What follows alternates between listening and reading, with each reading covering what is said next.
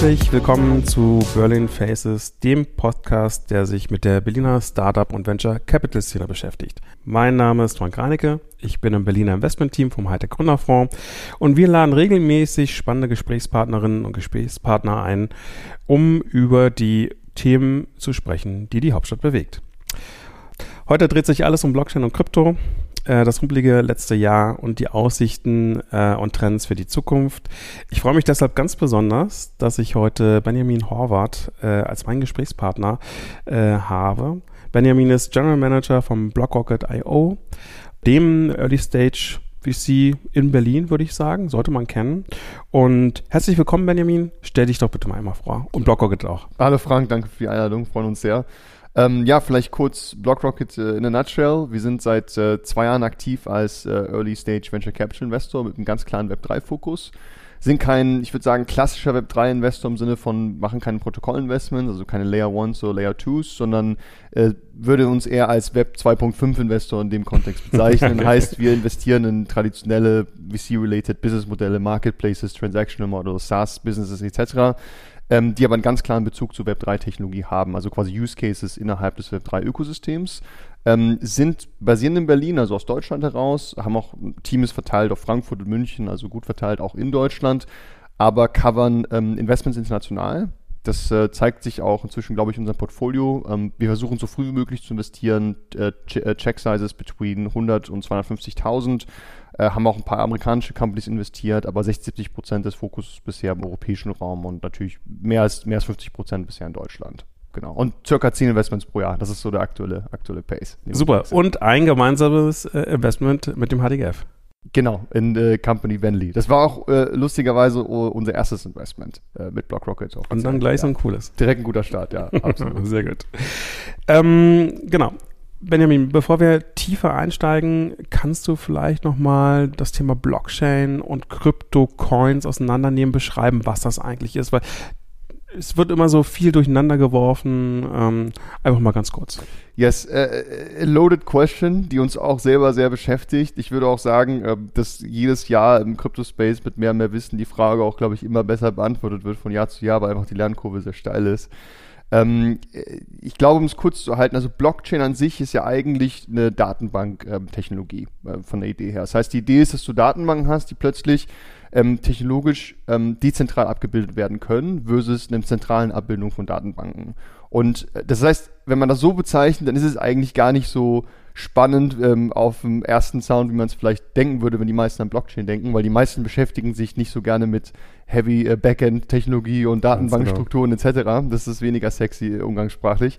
Aber die Idee ist ja eigentlich, dass du mit Blockchain, wenn du Sachen dezentral abbilden kannst, dann kannst du eigentlich plötzlich ganz, ganz viele Use Cases und, und, und, und Lösungen und Companies, die schon lange, lange existieren, von dem Blickwinkel von, was wäre eigentlich, wenn man das mit einer dezentralen Datenbank abbilden könnte, statt einer zentralen, plötzlich komplett neu hinterfragen. Kannst du nochmal sagen, was der Vorteil einer, einer dezentralen Datenbank ist? Nein, eine dezentrale Datenbank hat einen Vorteil. Du hast halt keine Zentralisierung bei der Entscheidungs-, also die Frage ist die Entscheidungsfindung. Wie triffst du im Endeffekt Entscheidungen? Und deswegen, das nennt man, nennt man ja auch gerne Governance-Perspektive. Und da gibt es halt ein, ein, ein, Degree an Dezentralisierung. Also Dezentralisierung ist auch nicht binär im Sinne von true oder false, sondern es ist ein starker Grad an Variierung, mehr oder weniger dezentral verteilt. Und also wenig, also wenn es halt bei null wäre, das kann man auch auf Regierungen übertragen, auf Banken, kann man auf alle möglichen Use Cases übertragen. Das heißt, es gibt eine ganz klare Zentralisierung bei der Entscheidungsfindung, versus desto dezentraler das ist, desto mehr ist die Entscheidungsfindung verteilt auf eben mehr und mehr und mehr Entscheidungsträger. Und bei Blockchain ist es idealerweise bei, kommt aufs Protokoll an, global und Zehntausende von Entscheidungsträgern und, und desto dezentraler es verteilt ist, desto, desto schwieriger ist es, das System mit einer zentralen Macht quasi zu übernehmen und zu entscheiden. Und, ähm, zu manipulieren. Zu manipulieren, genau. genau. Es ist ja. manipulierungssicherer und das Problem ist bei Zentralisierung, dass es einen sehr hohen Degree an Trust benötigt. Das heißt, wenn ich zum Beispiel mir Regierung anschaue und überlege, wenn es halt nur eine Person gibt, die alle Entscheidungen trifft und das war's, dann muss der Trust gegenüber dieser Person extrem hoch sein. Und ähm, wenn man sich Zivilisation historisch anschaut, dann stellt man sehr schnell fest, dass es äh, meistens keine gute Idee ist, einen so hohen Zentralisierungsgrad zu haben. Und, und, und kurz noch zu, zu, zu Coins, zu Crypto-Coins. Coins sind, ähm, es kommt ein bisschen aufs Protokoll an. Ähm, ich glaube, man kann es ganz gut an Ethereum vielleicht erklären, was ja eins der populärsten ähm, Layer One Protokolle ist, wo Smart Contract Funktionalität auch drauf ist. Ethereum würde ich sagen, ist basically eine Software, also ein Betriebssystem, auf, der, auf dessen Grundlage viele, viele Applikationen gebaut werden können. Aber es ist ein dezentral verteiltes ähm, äh, Software-Ökosystem. Und die, die Ethereum-Tokens, die äh, gemintet werden und die es gibt auf Grundlage des Ethereum-Netzwerks und Ökosystems, sind der finanzielle Incentive, der benötigt wird, damit, das, damit die, die, die Leute, die das Netzwerk betreiben und die dezentral verteilt sind, einen finanziellen Anreiz haben, das überhaupt in, in the first place überhaupt zu machen.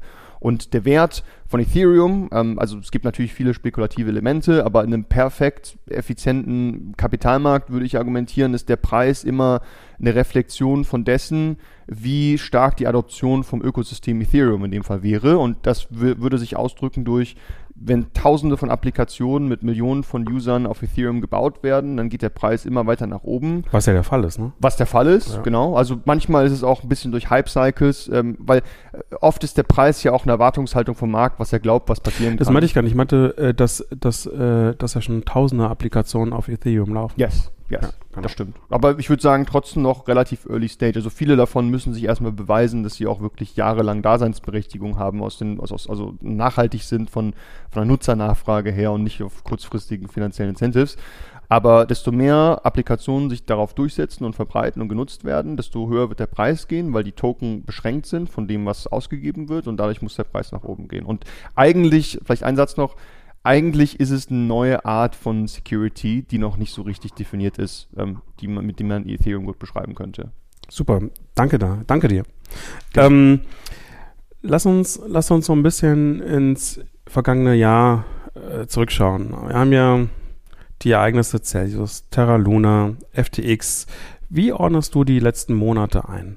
Für das, für, für das ganze Ökosystem. Man hört ja äh, die Mana, ich habe schon immer gewusst, Blockchain, alles Mist. Ja, ja, erinnert mich so ein bisschen an die, an die Zeiten damals, neuer Markt, E-Commerce, ja, ach, kein Mensch, ich habe es doch vorher gewusst, kein Mensch kauft im Internet Waren, ja.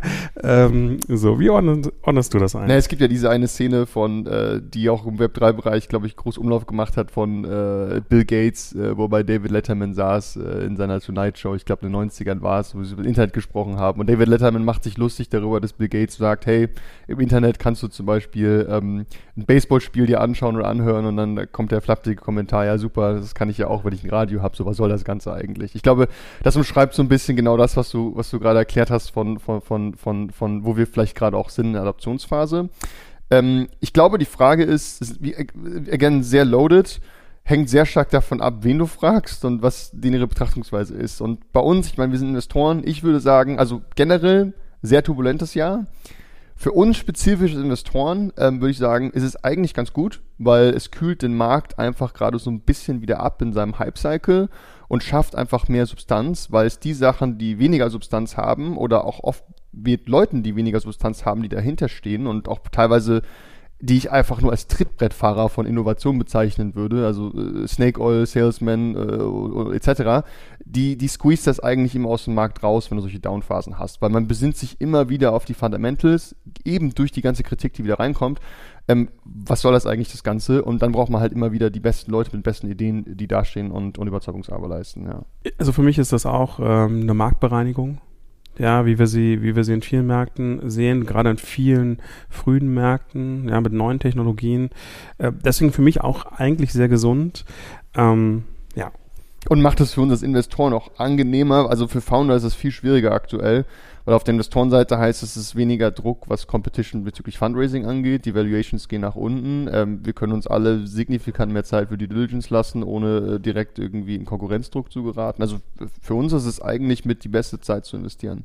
Es wird ja äh, auch jetzt aktuell ganz, ganz stark da, darüber gesprochen, ja, große Geldvernichtung im Kryptobereich. Ja, wenn man sich den Fakt mal vor Augen hält, dass ähm, der Wertverlust im Bärenmarkt von, von Apple ähm, und von Amazon, also die Marktkapitalisierung, in etwa, was die verloren haben, in etwa dem entspricht, was der gesamte Kryptomarkt verloren hat, dann sollte man vielleicht da auch nochmal einen etwas größeren Blick drauf werfen, was so insgesamt die Technologiewerte äh, äh, im letzten Jahr verloren haben. Wie siehst du das?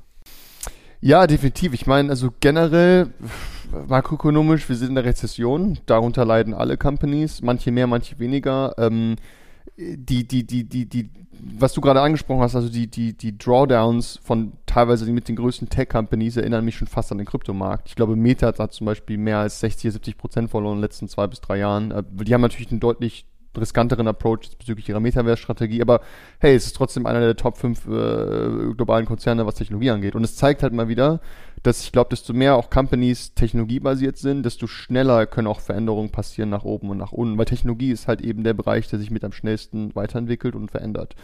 Ähm, Deswegen äh, bezüglich der, was man vielleicht aber auch dazu sagen muss, ähm, ich glaube vielen, also da kommen halt verschiedene Probleme zusammen. Auf der einen Seite vielen fehlt auch einfach so ein Verständnis, was Kapitalmärkte angeht, was auch einfach an fehlender Bildung zu dem Kontext, äh, da gibt's auch, das ist eine Diskussion für sich zusammenhängt. Ja, und Medien haben natürlich auch immer ein Incentive, ähm, Schlagzeilen zu machen, weil sie selbst, äh, selbst Reichweite erzielen müssen, weil das ihr Businessmodell ist, deswegen no hard feelings.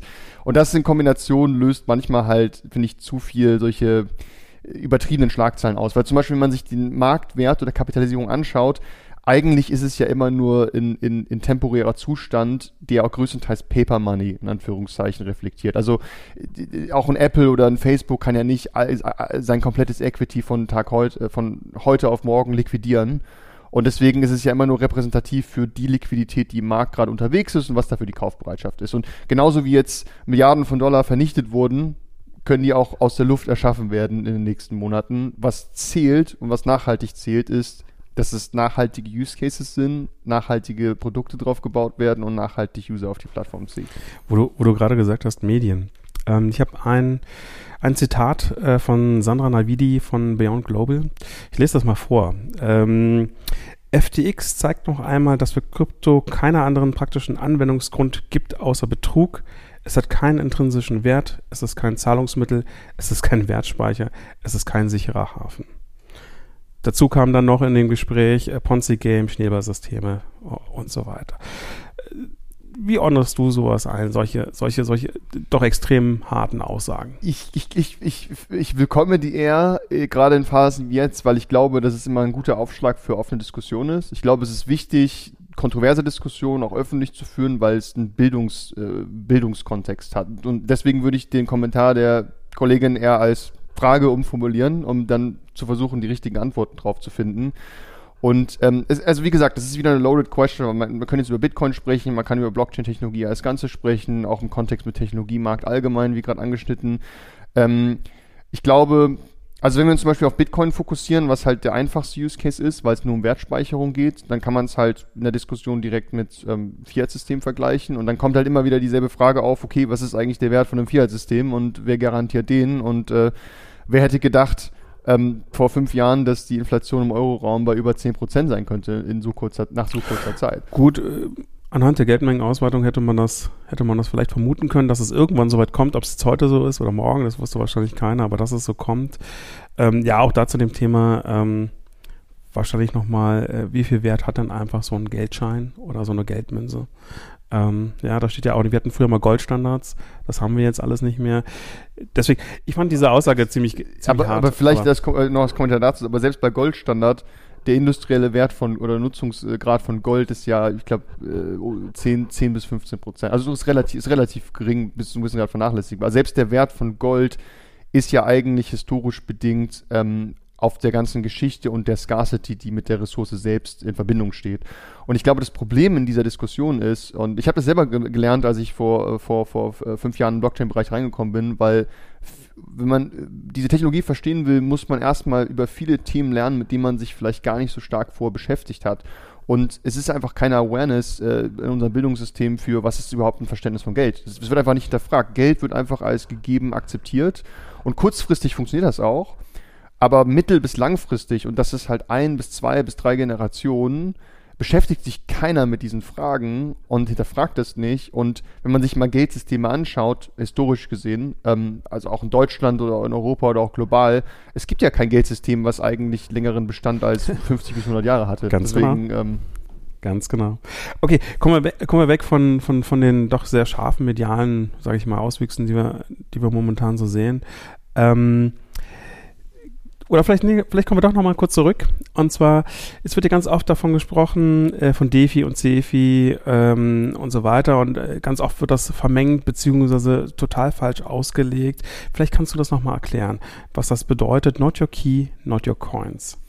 Also vielleicht CIFA, also Centralized Finance, kann man ja auch auf den Nicht-Krypto-Bereich beziehen, traditionelles Bankensystem. Das wäre so das klassische Centralized Finance. Das heißt, die Idee ist, du hast halt eine Bank oder das Banken, die quasi die Grundfunktion vom Finanzsystem darstellen, nämlich, dass sie eine Kontoführung anbieten, also auch global, dass man Transaktionen durchführen kann. Das ist auch teilweise im Auftrag oder in Zusammenarbeit mit der Z Zentralbank. Da gibt es, es ist ein sehr stark regulierter Bereich, da gibt es Bankenlizenzen mit vielen Anforderungen etc. Aber Banken bieten so gesehen hunderte von Zusatzdienstleistungen und Produkten an, quasi on top von ihrer normalen, ähm, ihres normalen Bankenangebots. Und man nennt das Centralized Finance, weil es alles von eben diesen zentralen Entities ausgeht. Da sind wir beim Thema zentrale Datenbank, nämlich, der, nämlich eine Bank. Also eine Bank kommuniziert mit einer anderen Bank, wenn ich mein Geld von A nach B kommuniziere und die zwei machen das mit ihren Datenbanken. Und wenn ich ähm, äh, Dienstleistungen beziehe von der Bank wie Geld ausleihen oder verleihen oder Hypothek oder whatever, das ist immer meistens ein zentraler Anbieter, nämlich dann die Bank selber oder ein anderer Finanzdienstleister, mit dem ich kommuniziere. Der DeFi-Bereich ähm, äh, beziehungsweise vielleicht davor noch, Centralized Finance gibt es auch im Web3-Bereich, nämlich Haben again, wir ja mit FTX. Exakt. Mhm. Kommen wir gleich nochmal Im Endeffekt, was, was FTX versucht zu machen, ist eine Kombination aus einer Bank, aber auch gleichzeitig eine Börse. Also beides in einem, aber ist halt nicht reguliert gewesen als Bank, aber hat sich verhalten wie eine Bank. Und da war so ein bisschen die Krux in der Sache, weil sie sich halt eine bestimmte Jurisdiction ausgesucht haben, nicht richtig reguliert waren und nicht richtig überprüft wurden und dadurch einfach ungeprüft halt Sachen machen konnten, die in einem regulierteren System äh, nicht möglich oder schwerer möglich gewesen wären. Wobei wir auch in regulierten Systemen mehr ähnliche Betrugsfälle haben. Ne? Also wir erinnern mal vielleicht an Wirecard, Milliardenverluste. Äh, oder wir erinnern äh, an den Trader die Gleason. Äh, ja, der für die Société Générale, glaube ich, damals äh, 5 Milliarden verzockt hat. Also wir haben das ja auch in dem aktuellen, äh, wie soll ich sagen, äh, ähm, Geldsystem. Ja. ja, wir haben das. Ja. Und da ist auch eigentlich Blockchain und, und Krypto eigentlich angetreten, das zu verhindern, ja. das mit DeFi zu verhindern. Genau, also und das vielleicht dann als, als, als Erklärung zu DeFi. Also DeFi im Vergleich dazu ist die Idee, dieselben Produkte anzubieten, die im aktuellen Finanzsystem existieren, aber quasi neu gedacht, neu erfunden durch dezentrale Technologie, das dezentral abzubilden. Das heißt, plötzlich kannst du eigentlich jedes Produkt, was du im traditionellen Finanzbereich jetzt schon kennst, von der Hypothek bis zum Loan bis zu was auch immer, versuchen, auf einem dezentralen Protokoll abzu, abzubilden, um dasselbe Produkt dem Kunden anzubieten, aber ohne diese Abhängigkeitsverhältnisse einer zentralen Entscheidungsgewalt, die dahinter steht. Vielleicht kannst du das nochmal genau äh, noch, oder nochmal einfacher äh, äh, äh, sagen. Im Prinzip hat hier jeder, also wenn wir sagen, not your keys, not your coins, umgekehrt, jeder hat seine Werte bei sich und ist ja. für sich seine eigene Bank und kann bestimmen, ja. was er mit dem Geld macht. Ja. Und nicht eine Bank, die dann zum Beispiel als Investmentbank das Geld irgendwo anlegt oder was auch immer. Ich glaube, die, die einfachste Analogie dazu ist vielleicht so ein bisschen das so als Tresor zu sehen. Also du hast quasi einen Tresor und da sind irgendwie alle, nach, alle Eigentumsnachweise sind innerhalb eines Tresors. Und wenn ich eine, ein Haus besitze oder ein IP-Recht besitze oder einen Kredit irgendjemanden verliehen habe oder eine Bond oder eine Aktie oder whatever, dann ist es ja eigentlich alles. eigentlich bräuchtest du ja nur ein Safe, wo quasi alle Urkunden und, und, und Zertifikate als Nachweis dienen, das ist alles meins. Und das ist ja so gesehen, stand heute alles ausgelagert an Banken und Finanzdienstleister. Genau. genau. Und, und wenn die aber damit falsche Sachen machen und sich verzocken, dann ist eben, wenn das, je nachdem, wie das System reguliert ist, dann ist es, ist es futsch. Und in einem DeFi-Space mit Blockchain-Technologie durch diese Wallet-Infrastruktur, Wallets sind quasi eben dieser Tresor, aber auf Code-Basis, dann habe ich, es ist wie ein Passwortmanager so gesehen, mit komplex, ein bisschen komplexeren Passwörtern. Das ist mein Safe, wo ich alles selber verwahren kann und dann kann das auch kein zentraler Intermediär mehr kaputt machen. Das heißt, diese Failures von FTX und vielen anderen Projekten waren ja keine Blockchain-Technologie-Failure. Ganz genau. Das war ganz klar Failure von zentralen Partys, die also laut wenn du die, die, die, die, die, die Jünger der Blockchain-Technologie fragst, die sind ja alles komplette Dezentralitätsmaximalisten ähm, die, schon kritisch gegenüber den meisten Instituten seit Tag 1 waren. Und das ist die wichtige Lektion hier. Es ist eigentlich wieder mal eine Bestätigung das, für. Das wollte ich, das wollte ich dich gerade fragen. Also was ist dann eigentlich die Lehre daraus, ja? Ja, die Lehre ist, dass, dass Dezentralität wesentlich wichtiger ist, als das gedacht wird. Das Problem bei Dezentralität ist, und das geht mir ehrlich gesagt auch so. Ich bin auch vor fünf Jahren in den Bereich reingekommen Und ich habe mich immer gefragt, was bei Use Case, bei Use Case, bei Use Case, wie wichtig ist wirklich in diesem Use Case der Fakt von Dezentralisierung? Weil würde ich sagen, manchen Sachen, manchen Use Cases mehr, manchen Use Cases weniger. Aber selbst ich habe unterschätzt, also ich im Sinne von, ich bin im Blockchain-Bereich unterwegs, ich habe ja auch unterschätzt, wie wichtig Dezentralisierung bei Sachen sein kann, wo selbst ich das nicht gedacht hätte. Und das kann man auch auf dem Government-Level zum Beispiel inzwischen übertragen, wenn man sich einfach, die, wir unterschätzen als Zivilisation mittel- bis langfristige Veränderungen. Ich glaube, das ist das Problem. Wir fokussieren uns meistens auf kurzfristige Veränderungen und kurz, aus kurzfristiger Sicht, vor allem in einem System, was fun gut funktioniert, wo es keine Probleme gibt, warum sollte man das dezentralisieren? Und die Antwort ist, weil auf mittel- bis langfristige Sicht, wenn sich ein paar Parameter außerhalb verändern, kann sich die Situation ganz schnell verändern und dann ist Dezentralisierung eben wesentlich stabiler und, und, und zuverlässiger. Super, danke. ähm, lass uns mal, lass uns mal ähm, ein bisschen in die Zukunft gucken. Ähm, jetzt haben wir ein, doch ein rumpeliges Jahr, ein, ein schwieriges Kryptojahr hinter uns, Krypto-Winter, Krypto-Eiszeit sagen einige.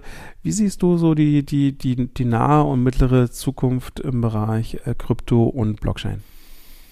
Naja, es kommt auf ähm, bestimmte, es kommt wieder auf die Use Cases an und Industrien, über die wir reden. Ähm, also was wir halt sehen, ich glaube, wir haben so ein bisschen Luxus als Investoren im Early-Stage-Bereich, würde ich sagen, ich bin natürlich biased, aber ich würde sagen, ich glaube, man kann nicht näher an Innovationen dran sein, als dem Berufszeit, wo wir sind, weil für mich die wahren Innovationstreiber und die, die, die Helden eines jeden kapitalistischen Systems sind die Gründer.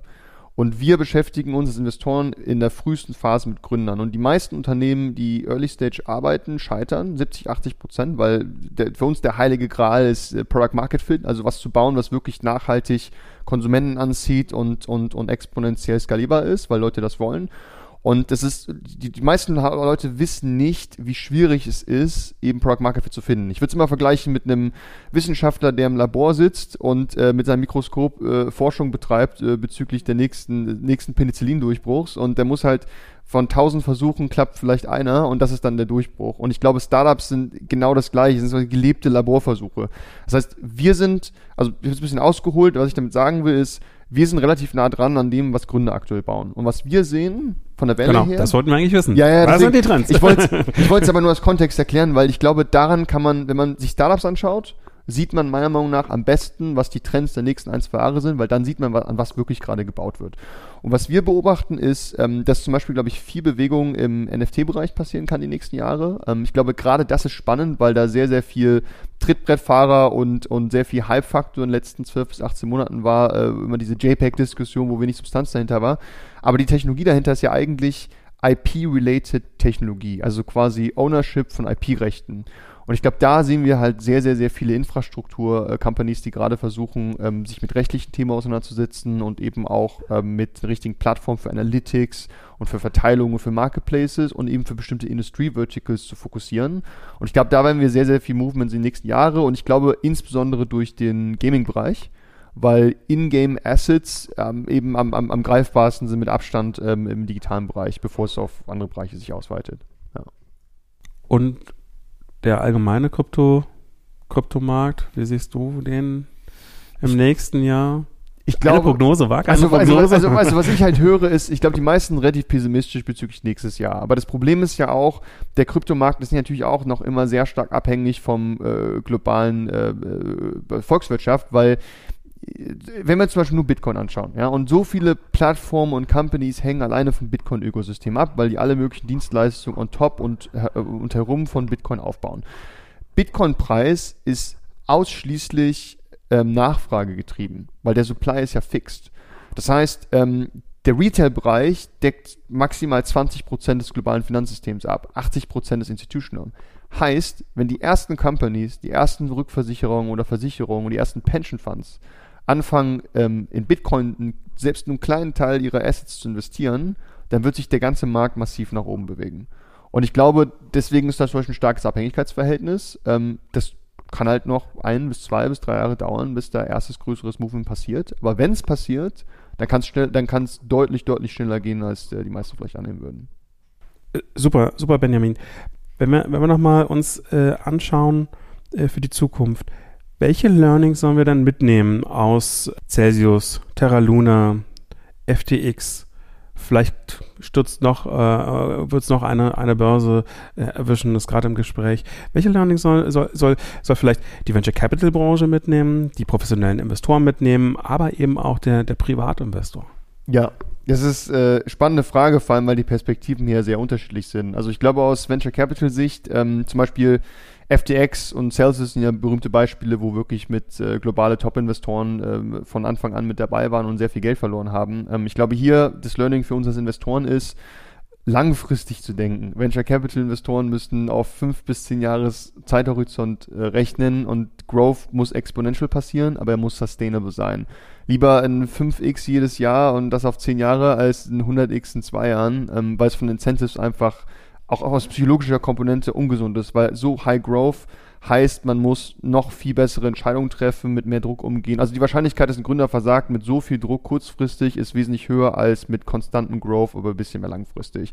Und ich glaube, dass ähm, die Due Diligence-Perspektive im Nachhinein äh, vieles hätte besser gemacht werden können, diesen Cases, weil wenn halt im Nachhinein rauskommt, Companies scheitern, ist völlig in Ordnung. Normal. Aber das ist unser Geschäft. Genau, aber ich würde immer sagen, die müssen gracefully scheitern. Das heißt, die müssen aus Gründen scheitern, die im Nachhinein rechtfertigbar sind. Zum Beispiel Market Timing zu früh, Competition war zu stark. Es gab andere Sachen, die man hätte nicht einkalkulieren können zu dem Zeitpunkt der Investment, Investmententscheidung. Aber ähm, wenn es halt Fraud ist im Nachhinein oder Compliance Issues, mhm. äh, vor allem vom Founder-Team oder dem Executive selber, dann ist es halt äh, schwer zu rechtfertigen für professionelle Investoren. Ich habe jetzt kein Mitleid mit, mit, mit professionellen Investoren hier, weil das ist für uns genau dasselbe Risiko, wenn wir unseren Job nicht richtig machen und zu kurzfristig, zu gierig, äh, zu sehr halbbasierte mhm. Entscheidungen treffen, dann müssen wir selber dafür die Antwort, Verantwortung übernehmen.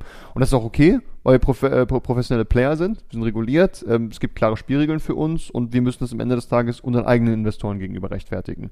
Ähm, deswegen, das ist meiner Meinung nach, das, das, das ist so und das ist auch okay. Und da wird jeder gute Investor daraus lernen und sich die besten durchsetzen.